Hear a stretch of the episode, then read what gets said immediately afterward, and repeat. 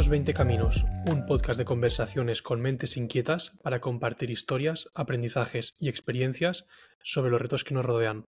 En este episodio estamos con Corti, CMO y COO de Product Hackers, una agencia de growth.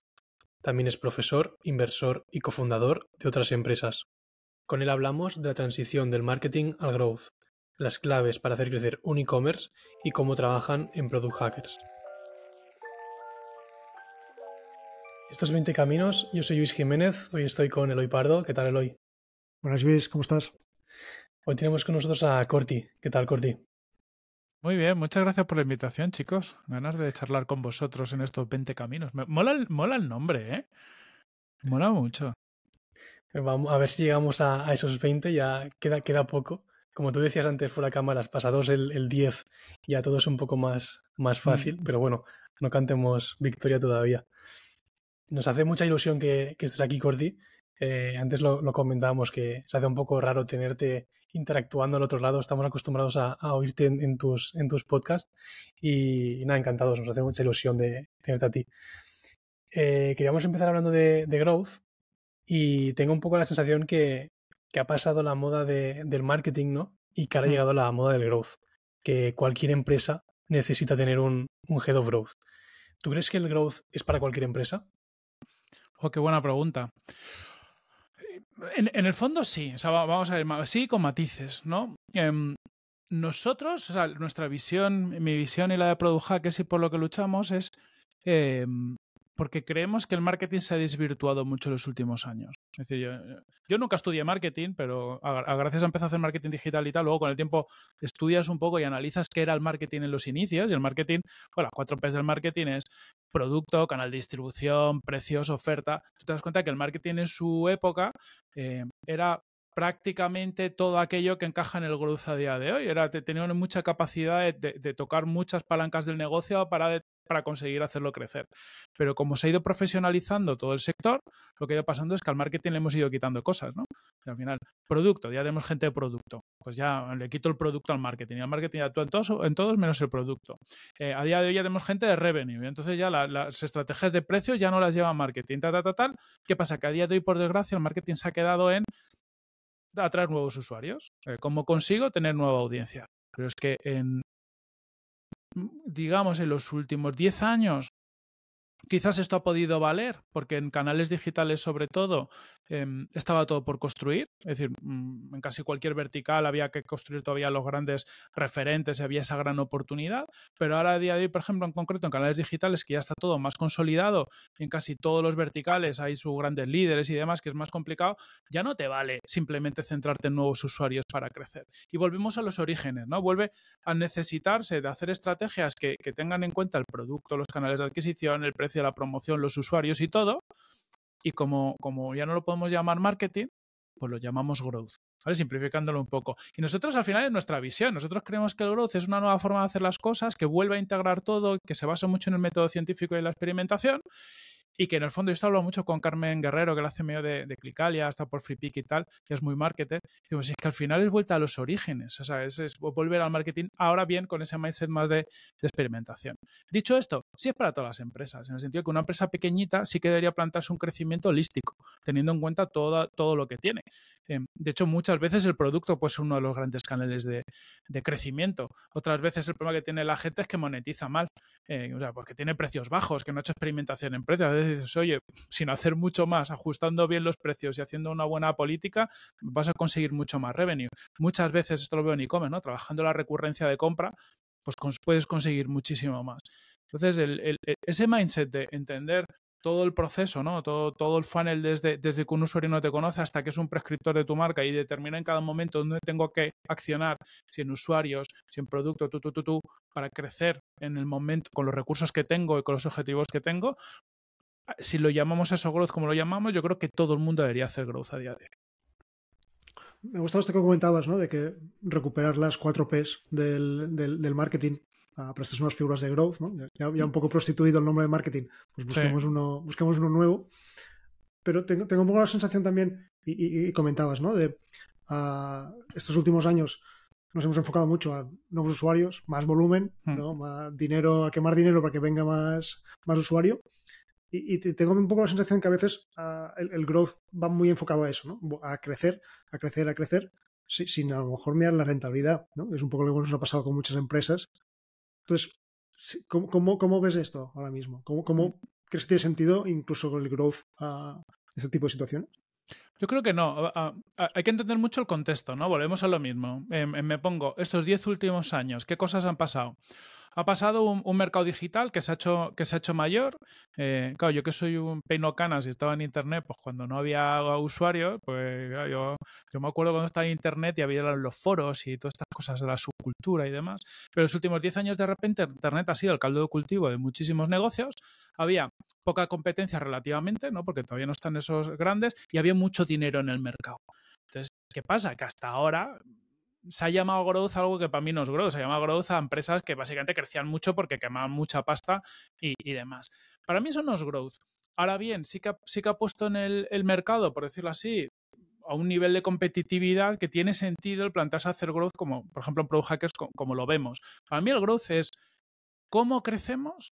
Em, para ello, usamos los datos, analizamos el negocio y entendemos dónde están las palancas que en cada negocio, cada situación y tal van a ser unos sitios distintos y cómo hacer experimentos cualitativos o cuantitativos que me permitan validar si esas palancas tienen sentido o no. Es decir, para mí el tiene más que ver con este enfoque científico al crecimiento una visión holística de todo el funnel, no solo en adquisición, sino que lo vemos todo, y esa eh, fusión, si lo queréis ver, de marketing, producto y revenue, que crecer por crecer. El crecer por crecer creo que es un tema coyuntural, única y exclusivamente, porque se han dado unas condiciones de mercado, ahora ya no, ¿no? Pero hace cuatro años, joder, es que nada que tuvieras un producto que funcionaba con una cierta atracción, el mercado te regalaba la pasta.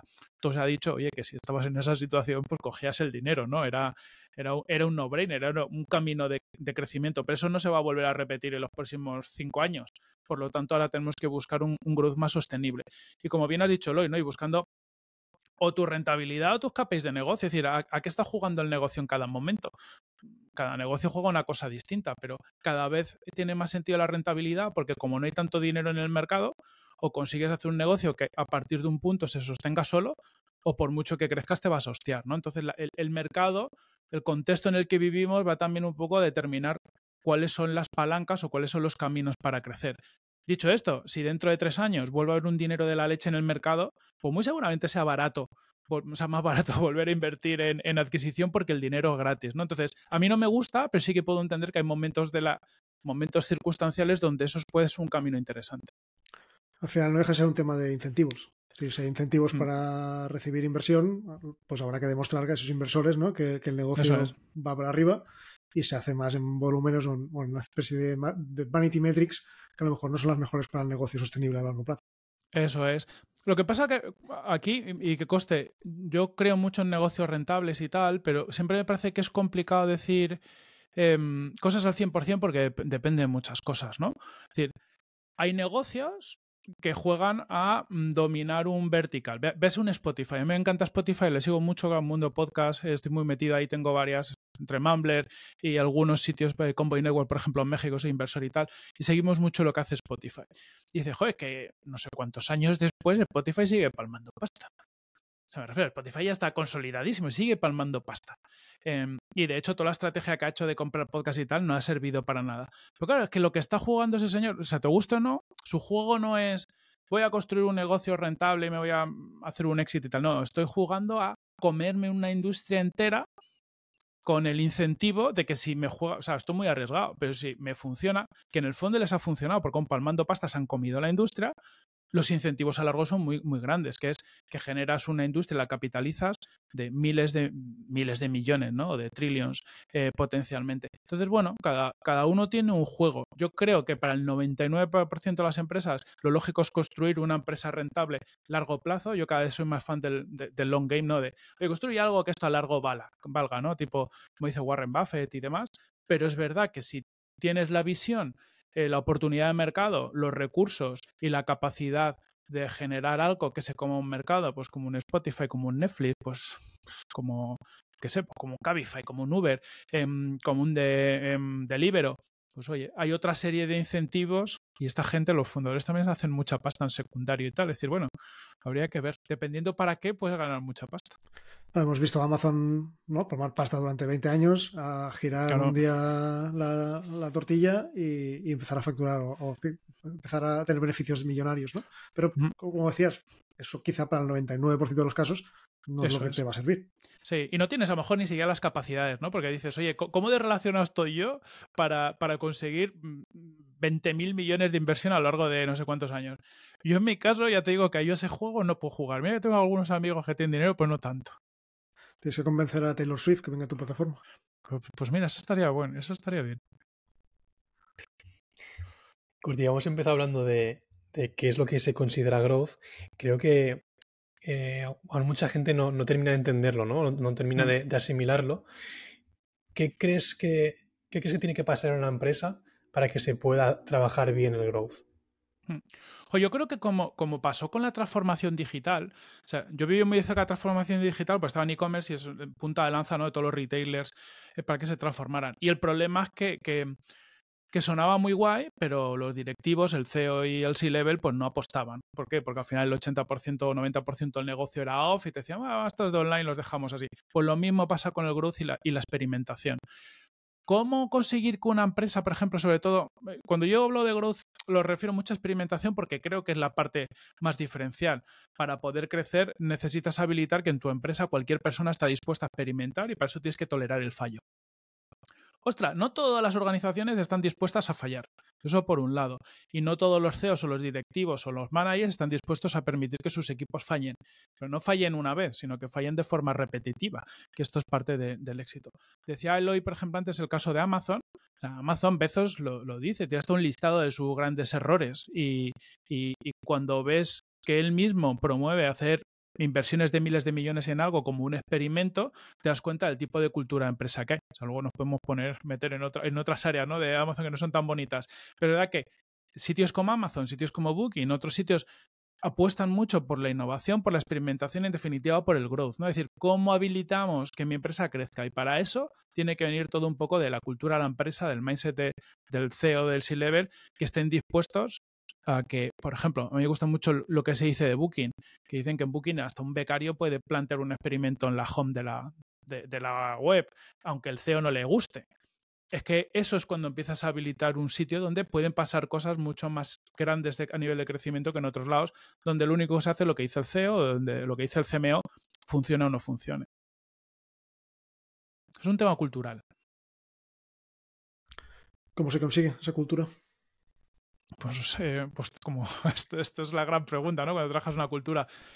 Dando ejemplo, o sea, en el sentido de, oye, tú quieres que esto pase, pues te tienes, tú como CEO tienes que demostrar que experimentas, que arriesgas y que, y los datos y estás dispuesto a cambiar, a cambiar de opinión cuando los datos te dicen, Mm, oye, pues lo que tú pensabas es lo contrario.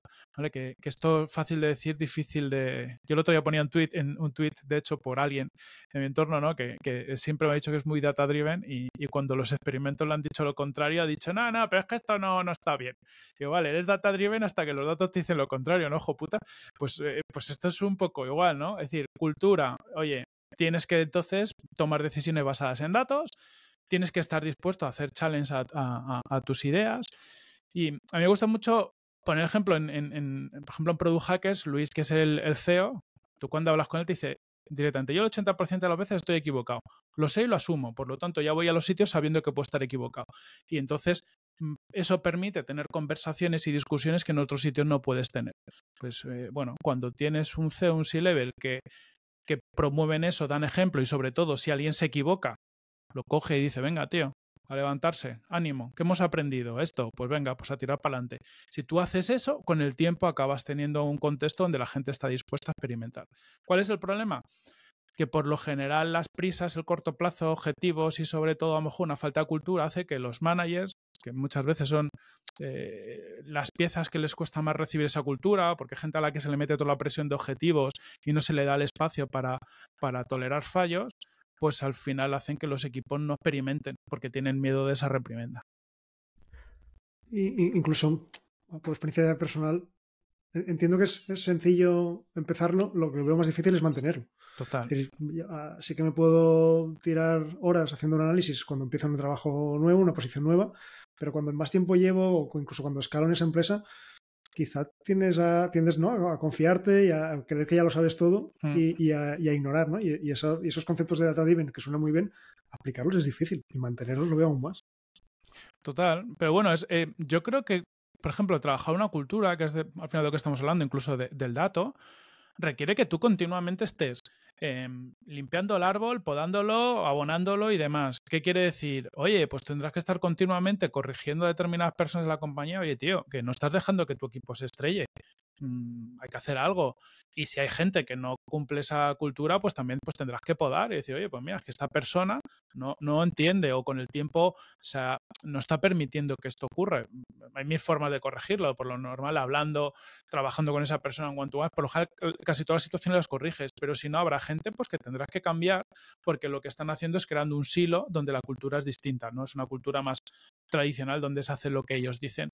Eso por un lado. Creo que también, si queremos que esto ocurra, las organizaciones muy seguramente tienen que estar más acostumbradas al cambio cambio de, de, donde la gente pueda moverse más fácilmente de roles, oye, pues yo paso a este departamento y tal, porque eso te rompe esto que estás diciendo, las costumbres, y cambios organizativos. Nosotros, mmm, cada año y medio más o menos, aunque, aunque duela, estamos haciendo cambios organizativos.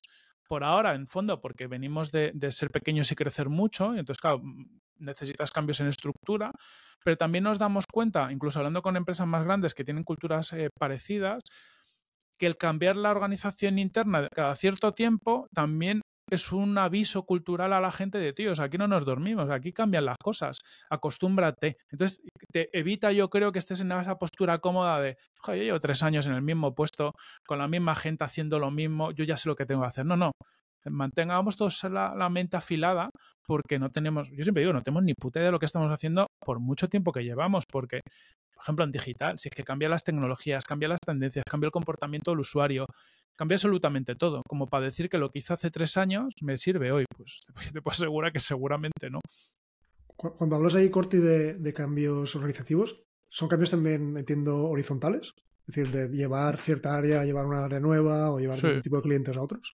Total. O sea, hacemos bastante cambio tanto de, organización de equipos de trabajo en torno al cliente como incluso a nivel de, managers, de ir pasando de, de, un lado para otro. Yo, por ejemplo, al principio siempre llevaba marketing, ahora llevo marketing y operaciones. Eh, Carlos, que es nuestro CFO, ahora está la, llevando una nueva línea de, negocio. Eh, pues Luis, por ejemplo, empezó llevando servicio a nuestro CEO y ahora lleva más la parte comercial. Esto a, a nivel de C-level, también a nivel de managers y a nivel de, equipo. Sí que es verdad que al final el, equipo intentamos, cuando cambiamos organizativamente, generar paths, ¿no? o sea, caminos para, dar un, una cierta visión, oye chicos, dentro que podemos cambiar la estructura, pero ahora más o menos está aquí, lo normal sería que evolucionaras así, pero de repente hay oportunidades Estamos siempre donde te permiten pues alguien cambiarlo más horizontalmente. De repente alguien te dice, mira, pues yo no quiero seguir esa evolución, pero oye, pues vamos a buscar una nueva vía, incluso vamos a buscar algo distinto donde puedas aportar, donde puedas aportar desde un eje de conocimiento o desde un eje de gestión.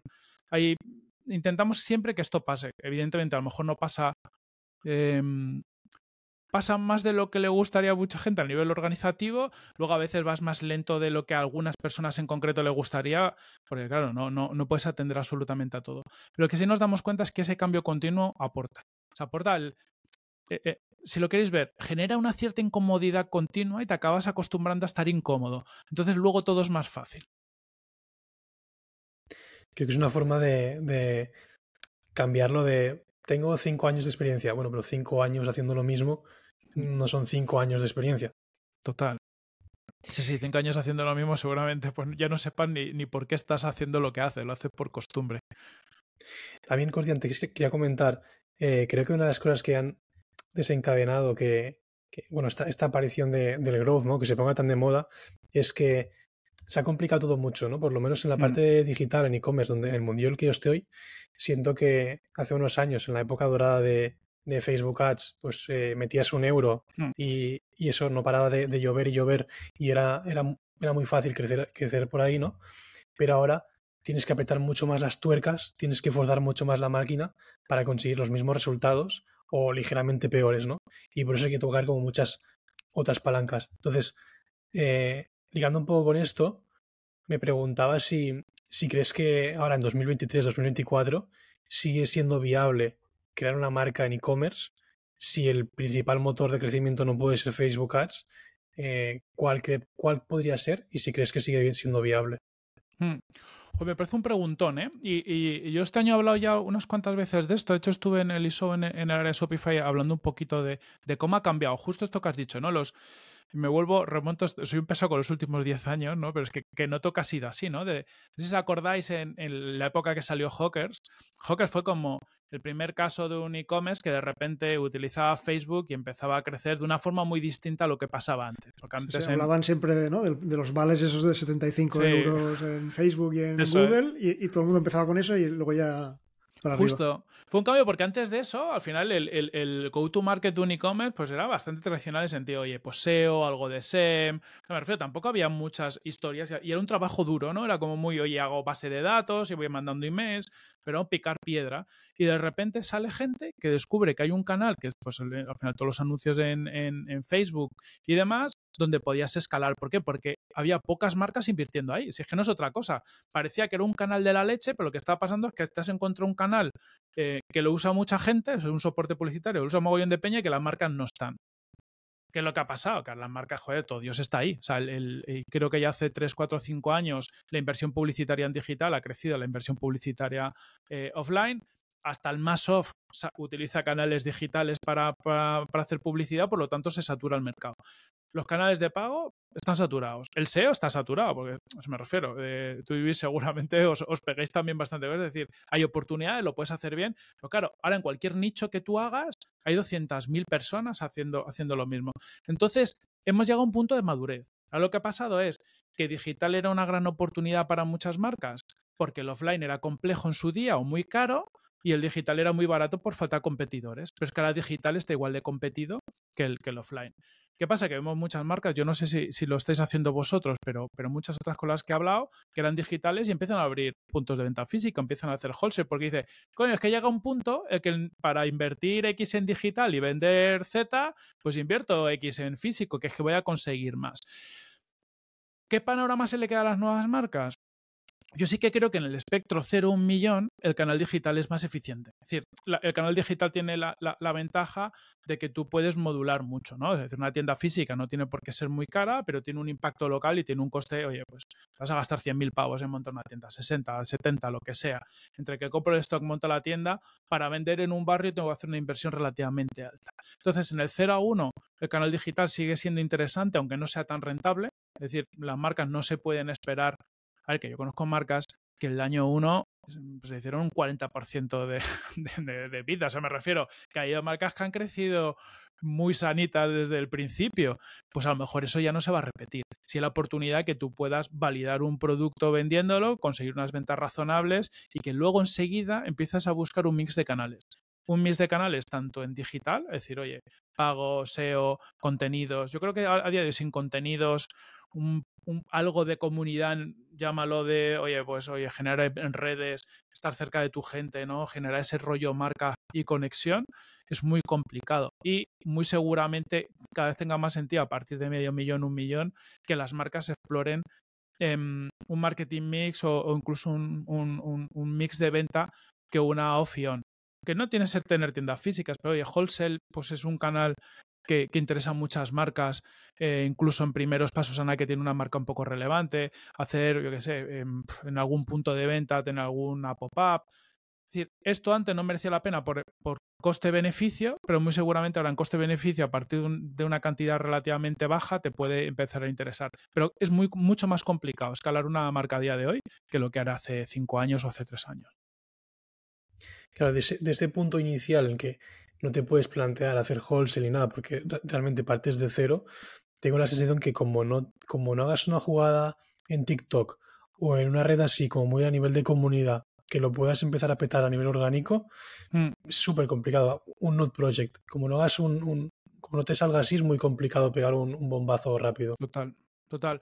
Y cada vez, eso te lleva más, no sé si lo veis o la sensación si la tenéis vosotros, yo la tengo, que cada vez más las marcas salen de, de una persona. Es decir, pues Nude, ¿no? Al final, pues eh, son ellos. ¿Por qué? Porque, porque empieza a ser una ventaja competitiva eh, ser una persona, porque en redes sociales las personas funcionan mejor que las marcas, ¿no?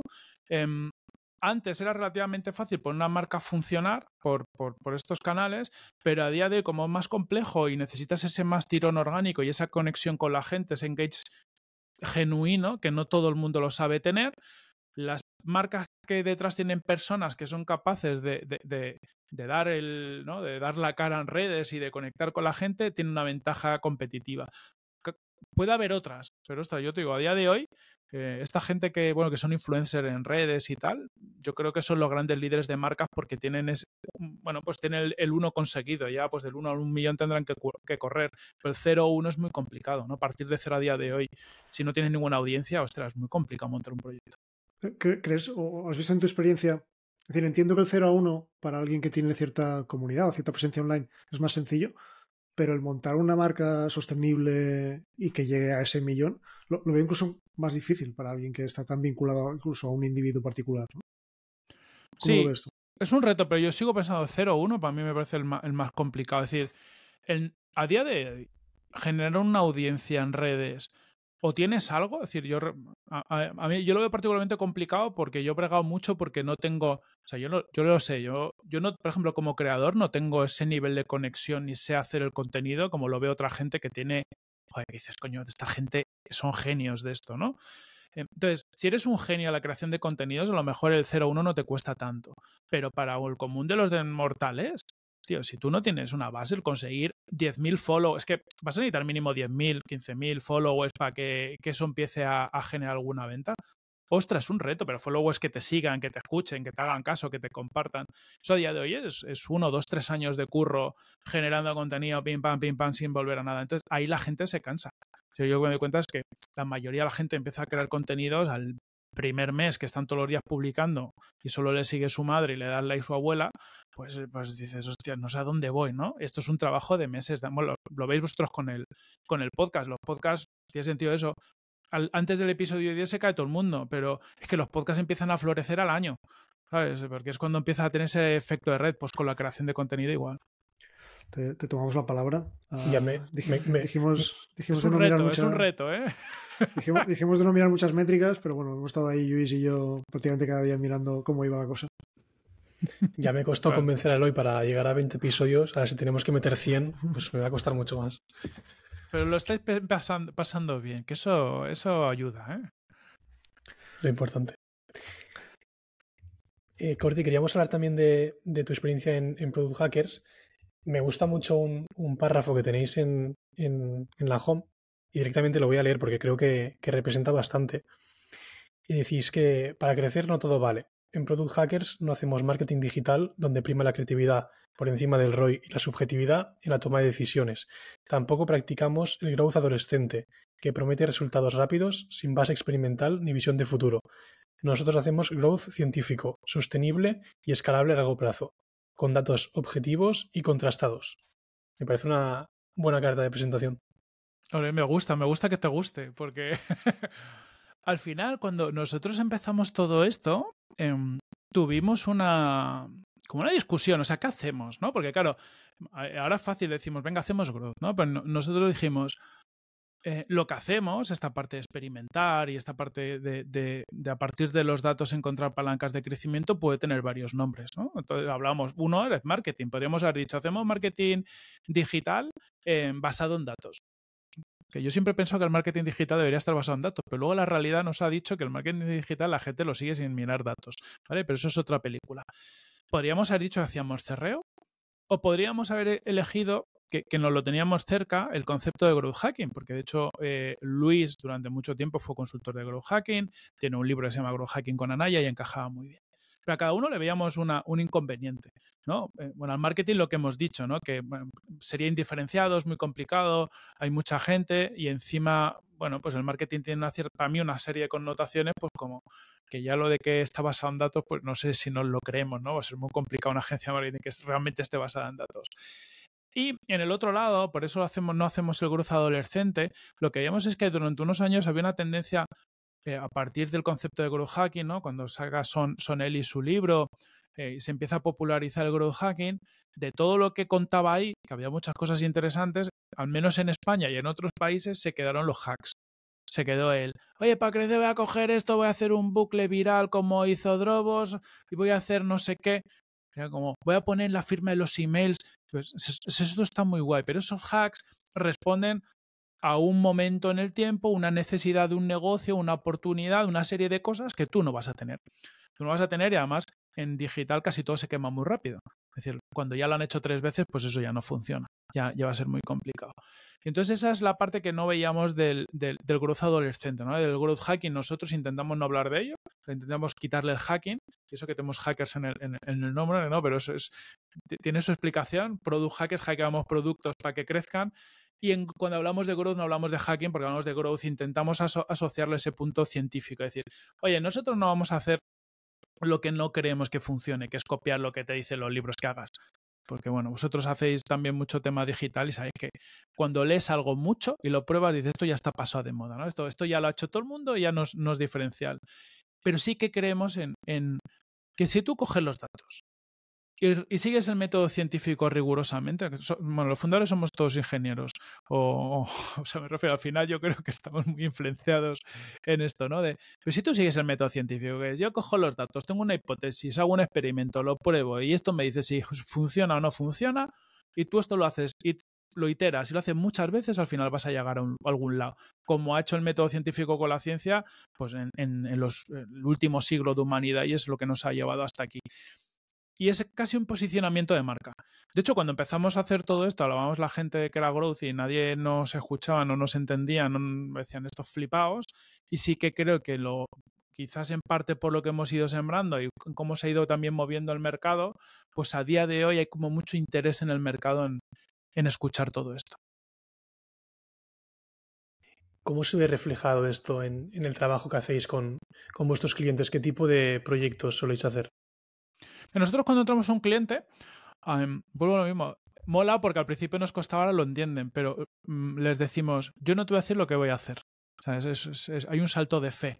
Em, siempre hablo que, por suerte, a que nos hemos posicionado en Growth hemos intentado hacer estrategia de líderes de categoría, ¿no? De, oye, hacemos Growth, nuestra metodología, contamos todo nuestro rollo, nos ha permitido poner nuestras reglas del juego. Entonces, claro, nosotros al principio íbamos a un cliente y nos decía, yo es que tengo otras cinco propuestas y las cinco propuestas me dicen lo que van a hacer y lo que valen. Y tú me estás diciendo que eres más caro que el resto y encima no me dices lo que vas a hacer, ¿vale? ¿Por qué? Porque al final, tío, yo desde fuera, a mí a veces me pasa, ¿no? Vamos a único y dicen, oye, ¿qué, qué, qué mejorarías? Digo, yo, yo, te puedo decir las cosas que a mí no me gustan, pero no tengo ni puta idea si, si cambiándola mejoraría. Ojalá, si yo tuviera Sedón, pues sería rico y no daría consultoría, me habría montado un negocio de facture miles de millones y me habría, me, habría retirado. Pero las cosas no funcionan así. Entonces, nosotros solemos cerrar proyectos, más o menos intentamos de un año, mínimo seis meses, en algunos estamos ya cerrando dos años, donde hay un trabajo continuo. Entramos, analizamos todas las métricas, todos los datos, analizamos todo el funnel, a partir de ahí encontramos áreas de oportunidad, que son aquellos puntos que los datos nos dicen, oye, por comparables con, con, otros, porque hay unas caídas extrañas o porque vemos algo que por nuestra experiencia nos indica que hay algo mejorable, encontramos esas oportunidades. Generamos ideas, de hecho, bueno, tenemos un, framework que es eh, GOI, que es Goal, vamos a ver los objetivos de crecimiento del cliente, opportunity, que es, oye, viendo los datos, dónde están las oportunidades de mejora o, oportunidades nuevas. Em, y idea, que es, oye, ¿y cómo puedo mejorar esta oportunidad? ¿Qué ideas se me ocurren? Y acabo teniendo un experimento. Y al final hay un cierto salto de fe del cliente de que a partir del mes uno y medio, dos, vamos a empezar a experimentar. Pero primero hay un análisis y luego nos ponemos a experimentar y puede ser que durante uno o dos meses no consigamos experimentos positivos. Intentamos que no pase. Pero, o sea, me refiero.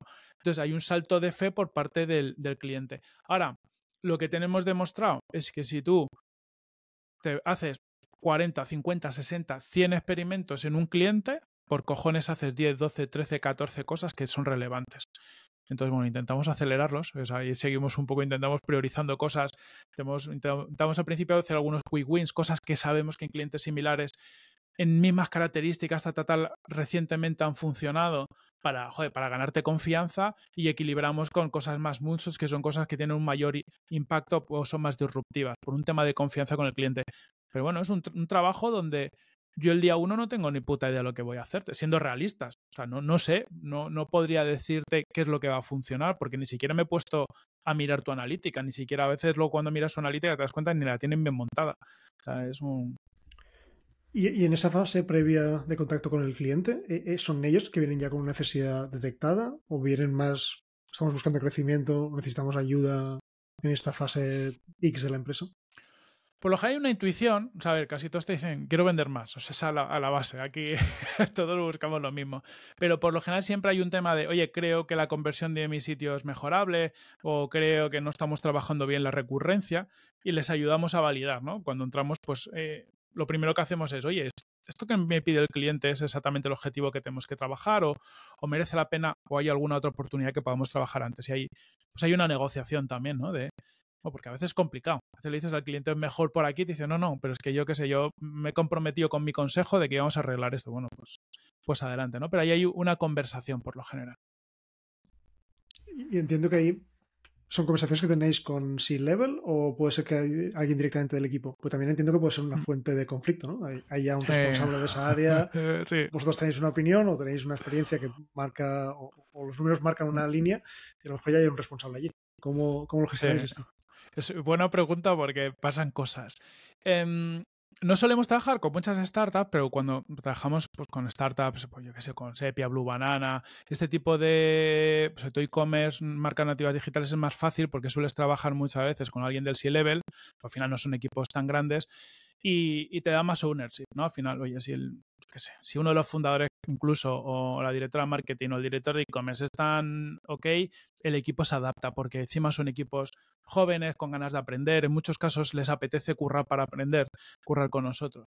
Ahora, cuando te vas a corporates, que trabajamos muchos con corporates, pues surge toda una marejada de cosas, como dice Eloy, ¿no? Desde que el que te ha contratado, a veces está contratado porque no confía en su responsable de tal y, a veces te encuentras la situación cuando estás ahí y dices, hola, hemos venido aquí a supervisar tu trabajo, que a ver, intentamos gestionarlo de la mejor forma posible, pero ha habido clientes donde a lo mejor hemos estado seis meses bueno, pues con, un nivel de tensión en las reuniones que, que ¿sabes? Que ni, que ni la cena de Navidad con tus suegros y la has liado con, tu pareja, ¿sabes? Y, bueno, pues es parte de la historia. Y muchas eh, compañías el problema que tienen de crecimiento es un problema de que los equipos pues ni no están bien estructurados, no tienen ownership, hay, hay mucho politiqueo y todo esto genera muchas problemáticas porque no hay confianza ni en la experimentación. O sea, porque alguien experimenta algo y, el otro se sospecha que tiene sus intereses y que ha... Oye, sabes que al final los datos también se pueden, si los quieres exprimir, los exprimes para donde quieres. Entonces, cuando hay esa pérdida de confianza en los equipos, esa pérdida de responsabilidad y demás, es complicado. Yo, le llamo Juego de Tronos, todas estas batallas internas. Además, esto, esto, creo que también lo hemos comentado en algún otro podcast muchas veces es un tema de incentivos, ¿no? O, hmm. cuáles son tus objetivos principales, que a veces parece que las empresas lo quieren todo. Quieres crecer, pero quieres rentabilidad y a la vez quieres ah, nuevos usuarios, pero quieres retención. Ah, muchas veces es un tema de alineamiento interno. Justo, mira, hablando de incentivos, nosotros entramos en un, en un corporate que luego cambiamos, pero con un modelo fijo más variable. Intentamos, casi siempre vamos a un modelo fijo de X dinero al mes Em, a Luis, nuestro CEO, le, encantan los modelos variables, porque claro, los modelos variables, si lo haces muy bien, pues puedes sacar mucho, mucho upside. Em, yo también tengo una experiencia de modelos variables que son complicados, por esto justo que os voy a contar. Que es que entramos con un modelo variable, entonces, bueno, al principio bien, pues claro, como vamos a una parte variable, pues bueno, tampoco les tocamos mucho los presupuestos, ni los cojones, ni demás. Y, hay un tema como de, vamos a ver si estos chavales saben lo que se dice, ¿no? Entonces, cuando a partir del mes 6-7 empiezas a funcionar, empieza a haber una, cada vez más una resistencia interna lo que hace y te pone, empieza a poner más piedras, ¿no? Pero esto no estoy seguro porque tocamos también esto por aquí y empiezas a notar esa resistencia. Y al final nos acabamos dando cuenta que el problema es que como sabían que íbamos a variable, pues no querían que ganáramos más de X, porque les tocábamos el presupuesto. Dijimos, hostia, este es el problema, venga, pasamos un modelo fijo. Pasamos un modelo fijo y a tomar por culo todas las discusiones. O sea, que totalmente de acuerdo con el tema de los incentivos, ¿no? Que es complicado porque cuando no están 100% alineados o, el que yo gane más mm, te toca el, restante de tu presupuesto y por lo tanto a lo mejor no te deja hacer cosas que tú querías hacer y, claro, el, equipo no siempre es owner de todo este tipo de cosas, pues eh, se generan disputas que tú no controlas. Y, al final acabas haciendo más metatrabajo para ver cuál es una métrica en la que sigo, la variable, no sé qué, que el trabajo en sí. Sí, sí. O desentrañando por qué cojones ahora la gente se enfada cuando tenemos una reunión, ¿sabes? Que dice, coño, pero no, estábamos a gusto y bien y ahora todo el mundo está cabreado y me ponen pegas, ¿por qué? No, pues a veces, bueno, eh, hay que dejarse de ser inocente, casi siempre es por pasta. Has comentado que teníais uh, o habéis trabajado con clientes más de startup o incluso también clientes de corporate y, te voy a preguntar también un poco más en detalle de esto, ¿no? De, alguna industria en particular, empresas que tienen como un componente muy fuerte en tecnología o en digital o vais ahí un poco abiertos a... Mira, mm, tenemos mucho e-commerce, es donde eh, hemos capitalizado mucho los últimos años. Eh, uno, porque teníamos conocimiento ya de la industria de antes, teníamos contactos y, y luego hemos empezado a generar una bola de nieve de, de casos, ¿no? Hemos trabajado con Havaianas, con Hawkers, con Zara, estamos con Stradivarius, marcas nativas digitales, entonces ahí tenemos bastante. En el último año hemos consolidado, tenemos un cliente seguros que era, que era Berti y, y hemos consolidado mucho el sector seguros. Ah, pues eh, estamos no sé si los puedo decir porque todavía no los hemos anunciado, pero hemos cerrado este mes cuatro clientes tochos de seguros, que está muy guay. Em, entonces lo empezamos a capitalizar. Y mm, somos un poco agnósticos y estamos abiertos a otros modelos, eh, porque al final cuando, cuando la metodología que utilizamos está basada en datos y experimentación, y las best practices tampoco te creas que las hacemos tanto caso, ¿no? o sea, las, eh, chequeamos para ver cuándo tiene sentido, pero muchas veces incluso las intentamos romper, porque la mayoría de los sitios donde vamos, las best practices ya, ya las usan, no es, eh, es dar un siguiente salto. Sí que es verdad que, que, nos resulta más fácil entrar en clientes donde ya tenemos 6, 7, 8 enseñas de referencia y es como que ya no tienes pues cómo demostrar. Ahora estamos empezando a entrar en travel que está cerquita conceptualmente e-commerce, pero tiene muchas otras cosas distintas. Entonces nos da cierta confianza al tener marcas de e-commerce, pero es que te dicen, ya, pero es que todavía no, no has trabajado contra Y es que esto es muy distinto, ¿no? Esto, no, porque el revenue management es otra cosa. Y tú, ya, pero deja, déjame probar. Pero bueno, iremos conquistando verticales. Sí que entendemos y hemos visto que nos funciona muy bien tener estrategias de, ir consolidando verticales, ¿no? De, pues e-commerce lo tenemos consolidado, empezamos a consolidar seguros, ahora queremos tocar eh, travel, utilities, y si viene otra cosa genial, pero si no al menos consolidamos de forma que cada vez sea más fácil crecer en esos verticales. ¿Y, trabajáis los proyectos al final con un formato, un tipo más consultoría, en el sentido de que tenéis gente con el cliente día a día? ¿O, qué formato utilizáis? Si es un formato, yo diría, a medio camino entre consultoría y agencia, o sea, en el sentido de, estamos todas las semanas, eh, bueno, muchos canales internos de cliente y comunicación todos los días, ¿no? Pero toda la semana nos reunimos con el cliente, contamos, oye, cuáles son los experimentos que estaban funcionando, cuáles son los resultados, cuáles son las conclusiones y cuáles son los experimentos que se van a, a priorizar, por qué, y hay una discusión con el cliente, hay un, un continuo recoger del cliente qué cosas van a hacer ellos para que no choquen con experimentos que vamos a hacer y demás. Entonces hay una parte que es como consultiva, pero hay otra parte en la que muchas consultoras lo que te dicen es lo que tienes que hacer, pero nosotros, claro, cuando definimos qué idea queremos hacer y qué experimento lo validamos con el cliente, lo que hacemos es diseñamos nosotros el experimento, lo desarrollamos por nosotros, lo integramos en una capa por encima vía Google Tag Manager o cualquier otra tecnología, lo ponemos en producción sacamos datos, hacemos todo el análisis estadístico y volvemos y decimos, mira, de esto lo hemos implementado, ta, ta, ta, ta, tal, y pasa esto. No hacemos la implementación final, en el sentido de una vez que ya has validado todo esto, vuelve al cliente, mételo ya en tu, en tu roadmap, porque la integración final suele tener mucha integración con, con en un montón de cosas donde aportamos poco valor, pero a diferencia de un consultor que suele recomendar, nosotros intentamos hacer ese experimento para darte datos, porque es lo que echábamos en falta muchas veces en la industria, ¿no? Es decir, joder, es muy fácil dar best practices, ejemplos, tal, ya, pero es que a lo mejor a ti no te funciona, ¿no? Y, al final es un, que es un paso intermedio entre el que recomienda, pero el que da un, proyecto más llave en mano, ¿no? Que te lo hace todo, te lo deja empaquetado y, se larga. Eso es. Eh, yo fíjate, tengo ISUS y a lo mejor por eso sale, sale este modelo, ¿no? Tenemos SISUS tanto con la consultoría que creemos que aporta, pero, pero creemos que como no, no mete las manos en el barro, pues es muy fácil dar, dar, eh, consejos, ¿no? Los consejos, consultoría, la consultoría del PowerPoint. Eso es. Mm. Pero también tengo ISUS con, con, gente que hace un, un proyecto, pero no ISUS malo, ¿no? Sino al final cuando tú dices, oye, montame un e-commerce o cámbiame esto, pues al final haces lo que te dicen, ¿no? Pero, pero por lo general lo haces siguiendo heurísticos, siguiendo mejores prácticas y no siempre es el, el mejor. Yo vuelvo lo mismo, yo es que creemos seriamente que en el futuro las compañías que más crezcan son las compañías que todo lo hagan basado en datos y en experimentación. ¿Por qué? Porque ya empezamos a tener un nivel competitivo en digital tan fuerte que la única forma de ir por delante de los demás es testar continuamente estar este approach. Y es el espacio donde queremos llenar y donde creo que cada vez más empresas deberían estar. Por ejemplo, diseño. A mí me pone un mogollón de nervioso la gente, o sea, cuando hablas con, diseñadores, hacen unas cosas muy chulas, pero cuando empiezas a rascar, eh, no, hay, no hay datos. O sea, me refiero, dicen, no, es que está, hay una teoría, hay una regla de no sé qué que dice esto. Yo, yo soy muy friki, me pongo a buscar esa teoría y resulta que los griegos dijeron que la regla de los no sé qué y, y que como es estéticamente no sé qué, dice, ya, ya, pero alguien, algún griego cogió y cogió a mil tíos y le dijo, ¿qué es esto? ¿Mejor esto o esto? y nunca encuentras datos. Entonces, ¿qué pasa? Que, que creo que hay muchas disciplinas que todavía siguen en, pues bueno, pues un poco atrasadas en el sentido de seguir una serie de reglas que están bien, te dan un, creo que te dan un poco de confort mental porque de todo el universo de oportunidades que puedes hacer, pues te guían un poco, pero esas cosas que te dicen que hagas tampoco tienen por qué ser las mejores.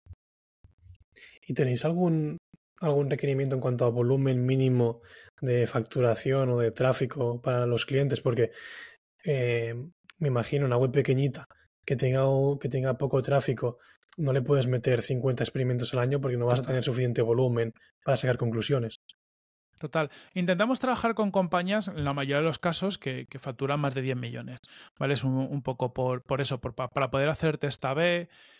Bueno, y también por un, tema de, de, clientes, por ejemplo. Decía, ¿no? Al principio trabajamos más con startups, ahora más con corporates, porque, claro, una startup que está facturando 2 millones, lo que le pasa es que se puede quedar sin dinero de la ronda, eh, puede cambiar, pivotar, puede, le pueden pasar mil cosas y no es que le puedan pasar, le van a pasar seguro. Y entonces, claro, tú como proveedor de servicios es un poco putada, ¿vale? Porque estás ahí muchas veces muy cambiante y muchas veces no cobras. Entonces, bueno, intentamos por un tema ya más de negocio ir a un volumen más grande. Sí que es verdad que cuando nos metemos en proyectos con menos tráfico, bien sea, por ejemplo, tenemos un proyecto, un corporate que ha lanzado un producto nuevo y no tiene tanto tráfico, o en algún caso sí que nos hemos metido con una startup muy amiga, ayudarles en una fase inicial, el tipo de experimentos que hacemos son distintos. puede haber experimentos de sensibilidad de precio, a lo mejor podemos hacer un test con, usuarios para ver hasta dónde estarían dispuestos a pagar un, producto o servicio, y eso es un experimento que no te requiere mucho volumen de datos y que pues tienes el potencial de duplicar o triplicar eh, los ingresos de un cliente sin hacer mucho más, porque al final es eh, encontrar el pricing adecuado y, cómo puedes ir creciéndolo. ¿no? Hacemos también podemos hacer más eh, análisis eh, cualitativo más que cuantitativo. Hay muchas veces que casi despejas muchas historias. Ah, para nosotros lo ideal es poder acabar haciendo test A-B, ¿no? después de hacer muchos análisis más cualitativos, acabar haciendo em, eh, test A-B que nos permitan validarlo. Y eso ya necesitas bichos, pues bueno, que muevan cientos de miles de, de views al mes y bueno, que hagan facturaciones por encima de 5, 6, 7, 8 millones en un e-commerce. En e-commerce suele ser muy fácil o sea, al final también los, clientes a los que nos dirigimos son muy transaccionales. Entonces, claro, en e-commerce, que tú lo sabes, que hay muchas ventas, pues es fácil hacer un test e incluso ver el impacto en venta final y no sobre todo, no solo en una métrica anterior. Hacemos también mucha captación de leads y eso que perdemos la trazabilidad captación de lead, claro, sabes cuándo has captado un lead, pero luego, tiene que ir el call center y a lo mejor la conversión baja en el call center, ¿no? Entonces ahí, ahí es un poquito más complejo, pero funcionamos también. Pero modelos no transaccionales nos cuesta más entrar, aunque, aunque facturaran mucho, ¿no? Porque, porque claro, eh, si no puedo acabar midiendo el impacto de lo que yo hago en, en, algo cercano al revenue, pues, pues a lo mejor te estoy mejorando indicadores que no me van a ningún lado. Hemos hablado mucho de, la experimentación que hacéis en, Product Hackers. Me ha gustado este ejemplo que comentabas, ¿no? De la elasticidad al, precio de los consumidores. Y te quería preguntar por algunos ejemplos más de experimentos que hayáis hecho recientemente o que, que, expliquéis a los clientes nuevamente. Hmm. yo, cuento mucho uno porque me, flipó que hicimos con, con Javallanas. Em, me flipó porque yo le decía al equipo, esto no va a funcionar. Y entonces, bueno, pues eh, eh, me encanta que la propia metodología y la propia cultura que tenemos me explote en la cara en your face, pum. Em, y entonces, en, en este caso, la mayoría de los e-commerce tienen un proceso de get checkout, que es un proceso donde yo puedo comprar de forma anónima sin registrarme. Y esto desde hace un mogollón de tiempo está puesto como una best practice porque hay mucha gente que no se quiere registrar por un tema de protección de datos y este tipo de cosas. Entonces, claro, en un e-commerce como un Havaiana que te venden unas sandalias, pues bueno, yo no sé vosotros, pero comprarse más de unas sandalias al año es complicado, ¿no? Entonces ellos tienen un reto de, oye, ¿cómo capto los emails? Porque ya que no te voy a vender más que un par este año, te quiero vender otro par el año que viene y otro al siguiente. Pero claro, como mucha gente hacía el get checkout, pues se quedan sin, sin el email. Hicimos unos cuantos test para ver, oye, ¿cómo hacemos que más gente no vaya por el get checkout y se registre en el proceso? Y yo pensaba que eso no iba a funcionar, porque digo, joder, yo he visto muchos e-commerce que en el pasado han, cambiado y han mejorado la conversión metiendo el, get checkout. Digo, no tenía sentido. Pues bueno, el equipo acabó dando con, probando varias cosas, pero acabó dando con un enfoque bastante interesante que era que en el propio proceso de checkout mm, ponías el email y si luego ponías tu password se te creaba la cuenta y se te explicaba. Pero sobre todo había, ponían tres puntos debajo donde decía, ¿por qué tienes que crear tu cuenta? Oye, pues si creas tu cuenta podrás hacer un seguimiento del pedido, será más fácil realizar las devoluciones. Tres puntos. Conclusión del experimento. Se captaron como un 555% más de, de emails. Es decir, claro, porque al final antes se captaban pocos, ahora se captan muchos. Pero lo más cachondo es que la conversión subió, la conversión a venta subió. Y nos dimos cuenta que los, los tres puntitos que les poníamos debajo reforzaban confianza. Pues le estamos diciendo, oye, que sepas que vas a poder saber dónde está tu pedido, vas a hacer las devoluciones fáciles y demás.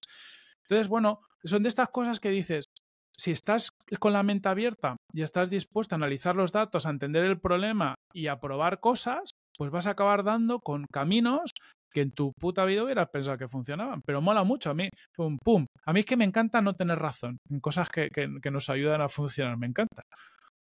Es un, es un, buen motivo para no, tener, para no tener razón. Sí, sí. Además, me gusta mucho este ejemplo porque muchas veces pensamos que la experimentación es algo complejo o que tengo que montar una feature de la hostia para, para subir eso y a veces es copies, cambio el texto. Y, y, son cosas que yo le llamo, llamo, muchas veces que son gratis, en el sentido que no mm. cuestan desarrollo. Entonces, la perspectiva del ingeniero siempre es que, son, gratis. Alguien tiene que estar pensando esos copies, evidentemente, y hay que pagarle. pero me parece un muy buen approach muchas veces a tener, ¿no? Que, que, de hecho en falta. Mira, por ejemplo, en, en, muchos clientes, sobre todo en SaaS, cuando hemos trabajado y trabajamos con SaaS, una post que seguimos mucho al principio es simplificar, que es quitar cosas. O sea, muchos saben el problema es que tú haces el onboarding, ¿no? Pum, pum, te las tres pantallitas, pum, pum, y te sueltan ahí en el, en el backend y tienes 200.000 putas opciones. Pues con muchas de lo que hemos experimentado es, oye, vamos a hacer una first user experience después del onboarding, que es, vamos a quitarte cosas y te vamos a dejar lo, lo, core que tienes que hacer. Y entonces al final es una forma de ir como introduciendo al usuario en tu producto, como poniéndole retos, a lo mejor no, no, no en forma súper gamificada y tan clara, pero sino, oye, te voy a quitar las cosas y te voy a dejar solo que hagas lo que, lo que yo quiero que hagas en el primer paso, luego en segundo, luego en tercero, y que consigues que la gente se active antes. Porque en lugar de llegar a una interfaz con mil opciones y decir, bueno, ya entro yo mañana que esto es muy complicado, pues te guío y enseguida lo haces. Pues a veces cosas tan simples como quitar, o sea, quitar casi siempre funciona empecé mi carrera en producto en, en Luz, ah, de hecho de los pocos product que había en ese momento, y, uno de los proyectos que hice en contra de media empresa fue el de borrar la, aplicación móvil. Teníamos una de terceros, terrible, era una fuente de problemas, se mandaban lecturas y nadie las recibía, se mandaban tickets y nadie lo recibía. Y un día le borramos y solo por salud mental fue, fue, un la paso brutal para la empresa. Qué bueno. Y, es una, es una feature que no es una feature. Entonces no es un proyecto que puedes contar mucho porque era borrar cosas, ¿no? Pero a veces ah, subestimamos el poder que puede tener o el impacto que puede tener ese tipo de decisiones en una empresa. No, total. Y te da foco, ¿no? Pues lo que dices tú, te quita problemas y, te genera energía, ¿no? Porque dices, oye, pues en lugar de gastar dos horas de mi mañana respondiendo a gente que está cabreada, pues las he gastado en, en construir algo nuevo, ¿no? O en pensar en algo positivo. Y, el usuario, yo creo que lo percibe igual, ¿no? Es decir, si hmm. tengo un onboarding con menos pasos, uh, seguramente terminaré antes, convertiré antes, uh, tendré más claro qué producto que tengo que, tengo que elegir y, y, la transacción sea más sencilla. Eso es. Sí, sí. Aparte los, los usuarios, con... Yo no sé la perspectiva que tenéis vosotros, pero yo cuando soy usuario, yo me autodenomino tonto, porque yo reconozco que es que yo no me leo las cosas. O sea, yo cuando soy un, estoy en modo usuario, digo, me, me, relajo, digo, venga, esto lo tengo que saber hacer. Entonces, o lo sé hacer sin leer y sin pensar, pero sin leer, eso ¿eh? yo no me leo los copies, no me leo los emails, me doy cuenta que ah, escaneas así rápido. Entonces hay que ponerse en esa piel. Eh, todos como usuarios tenemos mil cosas que hacer. Y cuando usamos una app, no cogemos una app y decimos, ¡ay, qué guay! Voy a usar la app de fulanito, le voy a dedicar una hora de mi vida. No, no, no es. oye, ahora tengo una necesidad urgente y tengo que usar esta app y porque tengo que usar esta app no, lo quiero hacer y lo quiero hacer rápido. quiero hacer rápido porque tengo a mi hijo llorando o porque tengo una llamada después o porque me apetece tirarme a la piscina. Y muchas veces nos olvidamos de eso, que, que el usuario no quiere usar tu app, no quiere usar tu producto, lo tiene que usar para algo, pero el usuario lo que quiere es estar tomando es una cerveza con sus colegas. Bueno, yo al menos. Sí, sobre todo cuando hablamos o de aplicaciones o de webs de, bancos, de aseguradoras, de, reportar la electricidad o de hacer una compra al supermercado. No, no quieres muchas de esas features. No, nunca. Mira, yo, uso mucho la WBA, que está guay, pero cada vez que entro me cuenta una cosa distinta que no me interesa. O sea, antes de entrar me dice, oye, ¿sabes que no sé qué? Y digo, pero es que yo solo quiero entrar porque tengo que validar el 3D Secure porque me estoy comprando algo en, en, en la tienda X. ¿Sabes? No me cuentes tus mierdas, es que no me importa. O sea, no, no sé. Eh, pero yo creo que muchas veces desde nuestros propios productos nos creemos más importantes para la vida de los usuarios de lo que somos. o sea, tú tienes que entrar a la app del banco porque no te quedan más cojones. Si pudieras evitarlo, pues lo harías y serías igual de feliz o más.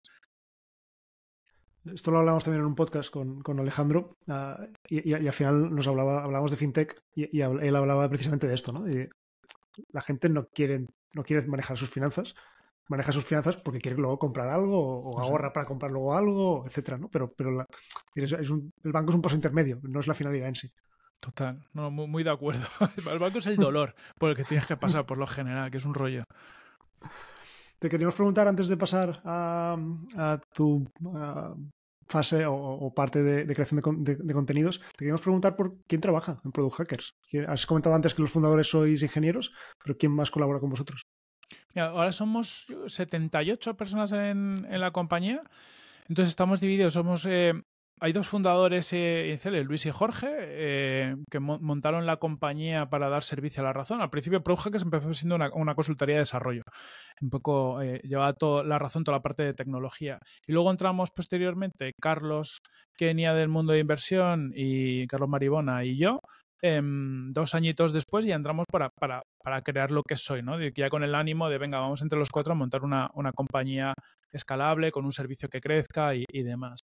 Em, Luis, Luis, Jorge y yo somos ingenieros, Carlos financiero, pero bueno, está todo el día en el Excel, o sea que cuenta casi como, como ingeniero a todos los efectos.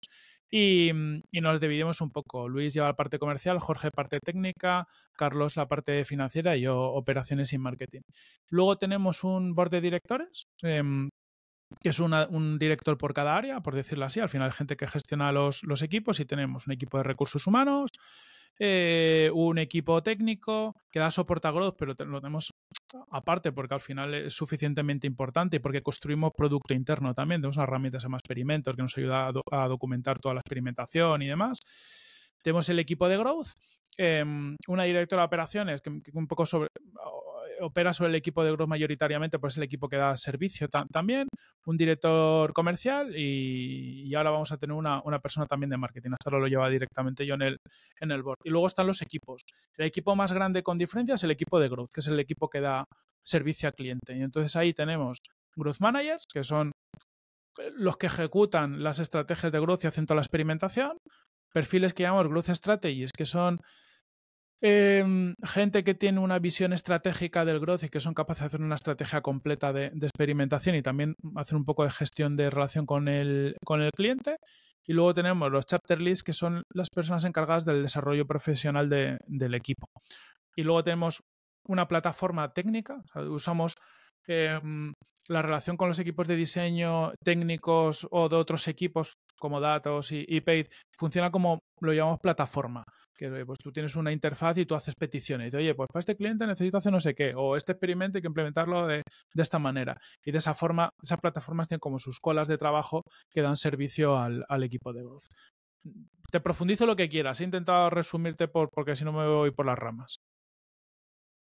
Bueno, tener una idea general de cómo estabas organizado, me ha sorprendido que fuerais no solamente tantos trabajando, pero bueno, con tanto cliente, con tanto proyecto y experimento, me imagino que consume bastante. Sí, sí. Aparte es un consultoría, tío, esto sí, que se escala con personas. Es algo que, tenemos muy claro, nos veníamos todos de producto y, nos ha costado aceptarlo, o sea, porque claro, al final, bueno, eh, eh, te gustaría escalar como más, más así en plan exponencial y aquí se escala con personas. Entonces, parte donde estamos un poco, pues el, equipo ese level muy centrados en cómo construir todo el management, porque al final es lo que nos va a dar management y tecnología, que de soporte, que es lo que nos puede dar escalabilidad. Es decir, oye, ¿cómo hacemos que los equipos podamos crecer manteniendo cultura, eh, teniendo mecanismos de supervisión de los proyectos. Decir, oye, ¿cómo nos podemos enterar rápido si un proyecto no funciona, si una persona no funciona, eh, que los onboardings estén funcionando bien? Entonces, oye, tenemos procesos de onboarding súper definidos.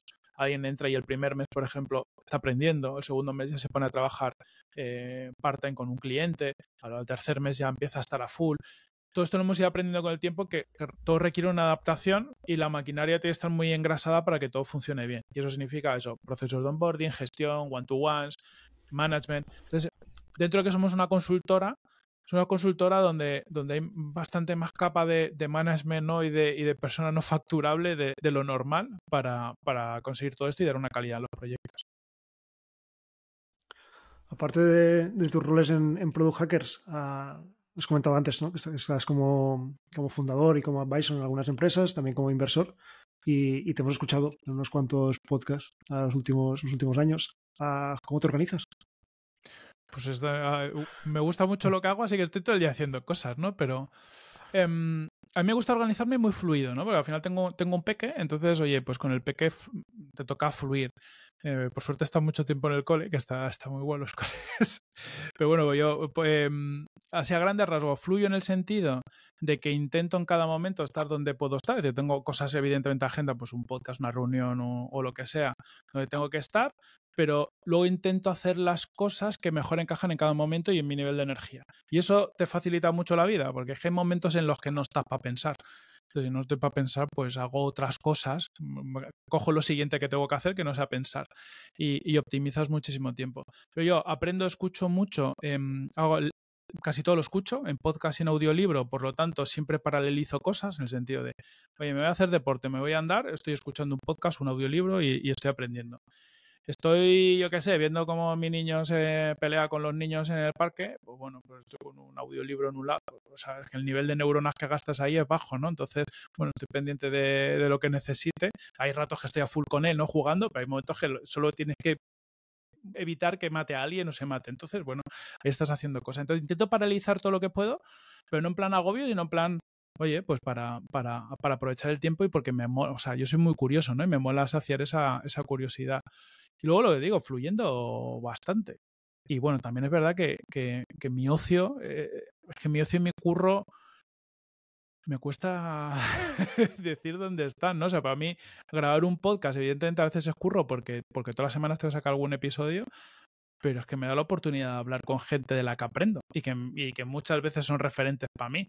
Y de hecho muchas veces me voy a grabar y me siento ahí como diciendo, hostia, ahora voy a grabar con este, esta persona, no sé, voy a parecer subnormal, ¿no? Pero, pero joder, es que está muy guay. Entonces cuando haces lo que te gusta, em, yo los sábados por la mañana lo primero que hago me pongo con el ordenador, pero porque es que tengo muchas cosas que me apetece hacer. Digo, mientras no se despierta mi hijo, pues, pues entonces, bueno, em, algunos lo llamaban workaholic antes y yo creo que em, joder, que, que a mí hay un rollo de la cultura de que te mole lo que te haces tanto como para que currar no te suponga tanto drama, me parece interesante. Oye, si no te mola, pues genial y haz otras cosas en la vida, ¿no? Pero qué bonito es estar continuamente haciendo algo que te mola, que también te quemas, y evidentemente, porque el mundo es, es así y que al final es una ventaja competitiva, ¿no? El que, el que está haciendo un podcast eh, porque tiene que hacer X episodios, porque se le ha metido entre ceja y ceja y lo está pasando mal, si tiene que competir contigo que, que te gusta y lo haces porque te apetece, pues eh, lo, tiene, lo tiene mal. Total, no, es que es así. Y aún así lo que digo, y te quema, ¿no? Y hay momentos del podcast que, o sea, hay momentos, me encanta, pero sí que cuando lo pienso en macro, digo, ojo, llevo casi 500 episodios grabados. de hecho, estoy intentando que el equipo cada vez más haga alguno por, por, por dar un paso y hacer otras cosas, ¿no? Que, que, me apetece. Pero claro, yo cada vez que voy a grabar me apetece tener la entrevista con, con alguien. Eh, yo qué sé, escribo, yo por ejemplo, la mi ¿no? Que la escribo, es que la escribo porque yo, es que casi es un, yo lo digo para evitar pagar al psicólogo, ¿no? Me refiero, tengo una news donde yo puedo escupir mis, pensamientos. Entonces, yo creo que hay mucho de alinear, ¿no? Lo que, lo que a ti te mola con tu trabajo, con lo que a ti te aporta. Si tú eres capaz de alinear muchas cosas juntas, te acabas dando cuenta que haciendo relativamente poco o haciendo lo mismo, tienes mucho más impacto. Yo, por ejemplo, en su día alineé el podcast con el curro, porque yo tenía el podcast que lo, hacía yo desde hacía tiempo. Cuando entré en Product Hackers digo, oye, pues tiene sentido que sea el podcast de Product Hackers. ¿Por qué? Porque así puedo usar recursos de la compañía para potenciarlo y, y yo aquí doy visibilidad a la compañía. Entonces, ya en lugar de tener dos cosas, tengo en el fondo una. Y así con casi todo lo que hago, intento alinearlo, ¿no? Oye, pues yo qué sé, cuando me voy a un evento, si encima de paso veo a un cliente y en el evento veo a fulano, entonces si estás siempre con ese mindset de cómo, cómo paralelizo cosas, cómo maximizo, cómo hago dos por uno, pues eh, al final haces muchas cosas y tú tienes la sensación de que haces las mismas que todo el mundo. Uno de los que, tengo que ser sincero, ah, uno de los que me, resulta más útil es el de las tertulias de, de EI. Ah, y, la verdad, unas, me, llega a sobrepasar. ¿no? Ah, tengo la sensación de que cada semana aparecen nuevos modelos de negocio, nuevos productos. Total. Me, cuesta llegar a entender cómo lo implemento en, incluso mi, puesto de trabajo. Y, te quería preguntar precisamente por eso, ¿no? ¿Cómo, cómo ves la situación actual y cómo, hacia dónde crees que iremos? Hmm. O sea, al final yo creo que nos ha demostrado la tecnología e Internet es que, es que todo lo que pueda cambiar va a cambiar, ¿no?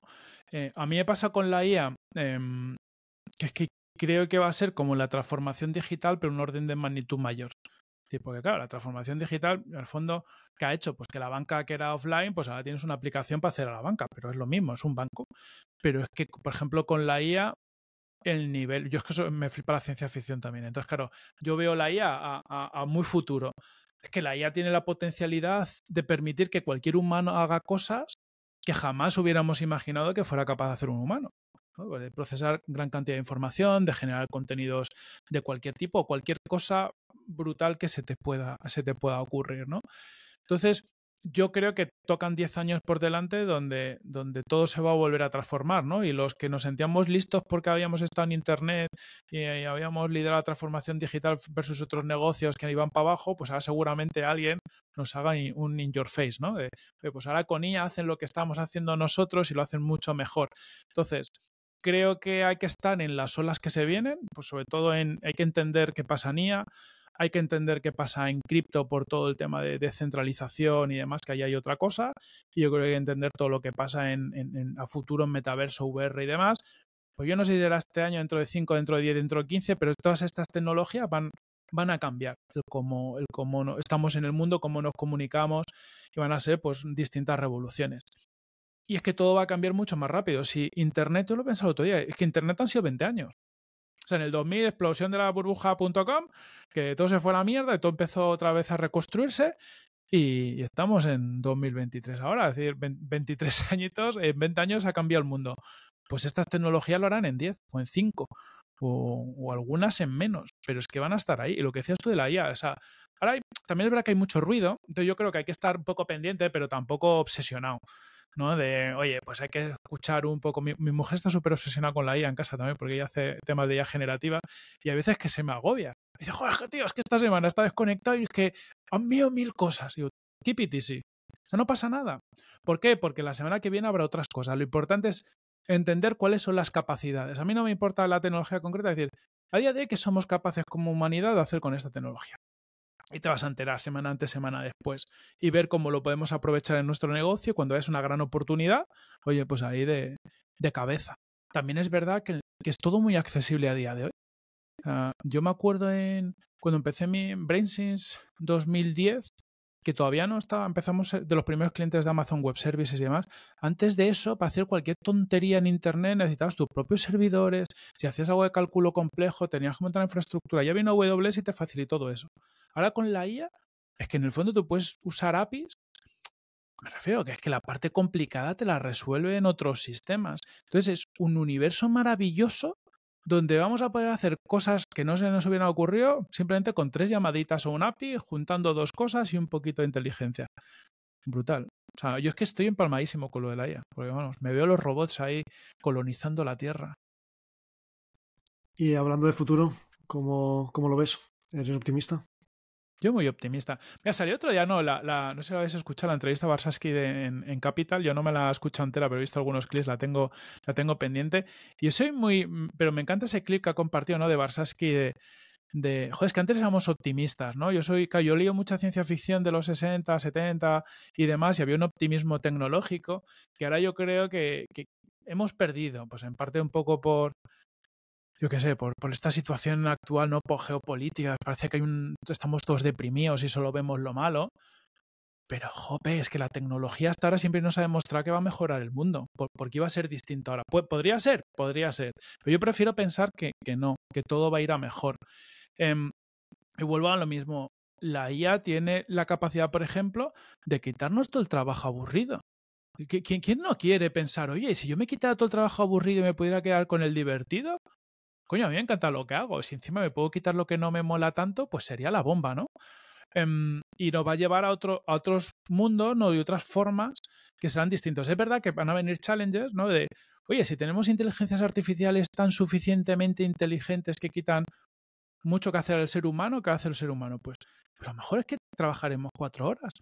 O es que a lo mejor yo creo mucho en el... Puede ser que haya un subsidio universal y quien no quiera trabajar, pues que se dedica a pajarear por el mundo porque el, Producto Interior Bruto de los países lo generen las máquinas tampoco es malo, ¿no? O sea, yo creo que la sociedad tendrá que ir regulando cosas, pero muy seguramente el futuro a mí me parece más prometedor que el pasado donde nos moríamos cuando había cualquier enfermedad eh, tontuna, ¿no? Yo soy muy optimista y sobre todo es que creo que a la humanidad le tiene que venir lo mejor. Yo es que yo veo mucho la IA en los robots conquistando el espacio, es decir, si es que al final tenemos que ir fuera de la Tierra, ¿no? Eh, ahora ya empezamos a tener que si SpaceX, pero aquí en España tenemos los de PLD eh, y otras empresas que están españolas que están poniendo eh, cohetes en el espacio para poner satélites para irnos llevarnos a otro a otro planeta. ¿Qué pasará cuando tengamos una base en la Luna, una base en Marte? Em, no sé, es que yo creo que como humanidad estamos todavía floreciendo. Entonces todo lo que estamos viendo es las siguientes grandes cosas y no va a parar de venir tecnología que transforme la humanidad y la haga más potente. Has tocado un tema que me ha parecido muy interesante, ¿no? Esta, este nuevo modelo de sociedad. Uh, ¿Crees que lo llegaremos a ver? Yo creo que sí. A ver, ya mayorcetes, pero, pero que os decía antes, si, si en apenas 20 años Internet ha transformado el mundo radicalmente, los móviles lo han hecho en 10. O sea, me refiero a que dentro de Internet los móviles que lo han vuelto a transformar. Lo de la IA, yo creo que en 10 años va a haber transformado muchísimas cosas. A lo mejor no tanto para que sean cambios sociales tan profundos, pero sí como para empezar a replantear y, y ver el futuro. Yo creo que en 30, 40, 50 años no sé, dudo mucho que estemos trabajando tantas horas como humanidad como ahora. Muy seguramente no, no, haga falta. En ese momento estoy seguro que ya tendremos algunos nuevos modelos económicos porque la producción de las máquinas va a ser superior a la producción de, de, la humanidad y eso de alguna forma se va a ver reflejado, no sé si en impuestos, no sé lo que tiene sentido tampoco. No me voy a meter, tampoco digo que son cosas que a mí que yo vea que se tiene que hacer así, sino es más, oye, algo va, va a pasar y va a cambiar el modelo eh, socioeconómico. Y yo sí que creo que todo esto nos tiene que llevar a un modelo donde la humanidad eh, pueda centrarse en pensar, en hacer otra serie de cosas que se nos dan bien a los humanos. Y yo creo que eso en 30 o 40 años lo veremos. Y muy seguramente en dos siglos pues haya un cambio tan gordo que somos incapaces de imaginar lo que va a pasar. Bueno, como hace dos siglos hasta ahora, ¿no? Imagínate dos siglos antes y, que traigan a alguien a día de hoy y nos vea aquí que estamos hablando a través de una pantallita, ¿sabes? Vosotros en vuestro lado, yo en mi casa. Eh, pues claro, fliparía de esta, esta peña, ¿qué, ¿qué, hace? Creo que muchas veces no somos conscientes ¿no? De, los cambios, ya no de lo que se viene, sino de lo que ha pasado hasta ahora. ¿no? Y, y, solamente miramos fotos nuestras de hace 10, 15 años y, el tipo de relaciones, el tipo de acciones que hacíamos era muy distinto. Uh, solo, hablábamos antes, ¿no? de la banca, pues para, para, una serie de acciones habías, tenías que ir a un sitio fij, fij, físicamente o ir a conciertos. Hoy en día solo ves móviles en un concierto. ¿no? Total. Sí, sí, es que todo, todo cambia. O sea, yo, yo, por ejemplo, mi madre que es muy offline, pero claro, conmigo ha vivido siempre mucho lo, lo digital de cerca. Mi madre o sea, lo sigue flipando, ¿no? Dice, claro, yo es que eh, ahora cede a la banca en el móvil, pero es que para ella lo, lo claro, ella viene de una aldea que es que no había ni electricidad. Yo, yo de hecho, en esa aldea, yo ya era, eh, era pequeño cuando llegó el primer teléfono. O sea, teléfono de cable. Entonces, claro, para mucha gente hace 30, 40 años no tenían teléfono y en 40 años han, han, vi, han, visto esa transformación, ¿no? Entonces nosotros como ya hemos entrado, o cuando éramos pequeños ya había internet, bueno, vosotros todavía más, ¿no? Que vosotros somos jóvenes. O sea, pero yo cuando tenía 13, 14 años yo ya empezaba a ver lo, era lo que era internet. Entonces no era tan, no es tan distinto y estamos más acostumbrados al cambio.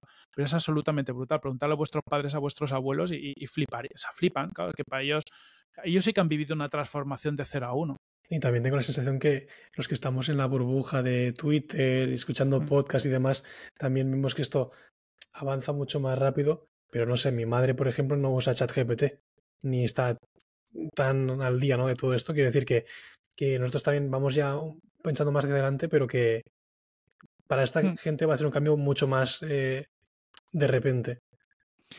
De repente, quizás, fíjate, yo creo que unas cosas, por ejemplo, que trae chulas ChatGPT y, y la IA es que a nivel de usabilidad o a nivel de, conexión va a ser para muchas generaciones más fácil de usar. O sea, en el sentido de, joder, es que cuando, eh, cuando empezamos a usar los ordenadores, o sea, tú no veas el drama que yo tenía en mi, casa para explicarle a mi madre cómo usar el ratón. O sea, había discusiones. Porque me ponía muy nervioso, claro, ya le costaba mucho usar un ratón, porque es normal, es, es, anti, o sea, es antinatural. Con los móviles, si os fijáis ya, eh, la penetración ha sido más fácil porque la interfaz de los móviles ha sido más fácil. ¿Qué es lo bueno que tiene el ChatGPT? Que probablemente nuestras madres o abuelos lo acabarán usando sin saberlo, porque estará integrado en otros productos, como pasa con Alexa. Mi madre, Alexa sí que lo sabe usar. Y el pequeño, un pequeño tres años y medio, y ya sabe usar Alexa. A veces Alexa no lo acaba de entender muy bien, pero él insiste hasta que Alexa le hace caso. ¿Por qué? Porque es hablar. Entonces, también viene esa parte, muy de acuerdo que tú dices, Luis, ¿no? De vivimos una subburbuja, ¿no? De, de, estamos muy a la última y esto todavía no va a llegar al mainstream directamente, pero sí que estas tecnologías cuando lleguen van a llegar de una forma mucho más fácil de usar para ellos, ¿no? no yo creo que esto que ha pasado, por ejemplo, con las aplicaciones digitales de, banca, ¿no? Cuando a, gente mayor le han quitado la oficina y le han dicho usa la aplicación del banco, y, dejas a gente pues sin poder acceder porque es un cambio muy fuerte. Pero cuando le digas, tú a este le tienes que decir, dime cuánto dinero tengo en la cuenta y te lo dice. Claro, es que el, tipo de interfaz es muy, muy chulo, ¿no? Y yo también es de las cosas que, que, hablando del optimismo de antes, ¿no? Yo creo que estamos empezando ya a generar tecnologías digitales para todos los públicos para incluso a nivel de accesibilidad. Fijaos que pues mm, aplicaciones de voz y todo esto facilitan la accesibilidad y demás. Entonces, es interesante, ¿no? Me, parece chulo porque no vamos a dejar tanta gente atrás como ha pasado en revoluciones anteriores. Corti, antes de irnos, una última pregunta. ¿Cómo pinta el futuro para Product Hackers y para ti? Pues yo, mira, nosotros justo estos días, eh, hace poco estábamos viendo un poco, eh, nos juntamos una vez al año en plan retiro, ¿no? Para pensar en el futuro y, ya pensamos en colonizar el, planeta, ¿no? Empezamos, ya estamos trazando la estrategia de internacionalización. Entonces, muy contentos, muy, muy animados, porque por ahora hemos tenido bastante viento de cola, todo se ha dicho, o sea, decir, como los fundadores hemos tenido otros proyectos que hemos tenido que cerrar, joder, notas cuando, cuando un proyecto tracciona y funciona y tiene, y tiene sentido, y, la bola de nieve que al principio cuesta mover, cada vez cuesta menos. Entonces, muy contentos, pensando mucho en abrir distintos países y, sabiendo que nos vamos a meter muchas hostias, pues no tenemos ni puta idea. Entonces, bueno, lo, bonito de, fundar y liderar cosas es que siempre estás expuesto a, los, a lo que no sabes hacer. Mm, y, personalmente también muy contento, ¿no? O sea, yo siento en Product Hackers que es el, pues, la oportunidad de mi vida, ¿no? Es decir, de, joder, pues de hacer mil cosas que ninguna funciona particularmente bien, pues joder, pues nunca había estado una compañía. Este año haremos 4 millones de facturación, creciendo casi todos los años. Este año crecemos un 33, pero los anteriores un 50 y pico. El año que viene proyectamos crecer mucho. Que, que, da igual, ¿no? Pero es, esa sensación de, joder, colegas, que nos está yendo bien. Yo, también me gusta decirlo y disfrutarlo, ¿no? Porque como yo muchas veces ahí van mal las cosas, digo, tío, créetelo y disfrútalo. Y, muy animado. Pero sobre todo tenemos ganas de comernos el mundo, ¿no? Decir, venga, vamos a hacer que Product Hacker sea algo global. Pues que sea una, una yo que sé, que, que, podamos ayudar a empresas de todo el mundo a crecer y que aprendamos, joder, que nos apetece mogollón todo el reto de nuevos países, nuevas culturas, pegarnos hostias, levantarnos. E, ese rollo eh, mola. Y más cuando, bueno, cuando vas un poco así, un poco a saco. Ha sido un placer escucharte hoy tan de cerca. Mil gracias por venirte a 20 Caminos. muchas gracias a vosotros y que no sean 20, que sean 200 o 2000, que los caminos molan mucho. Gracias, Corti.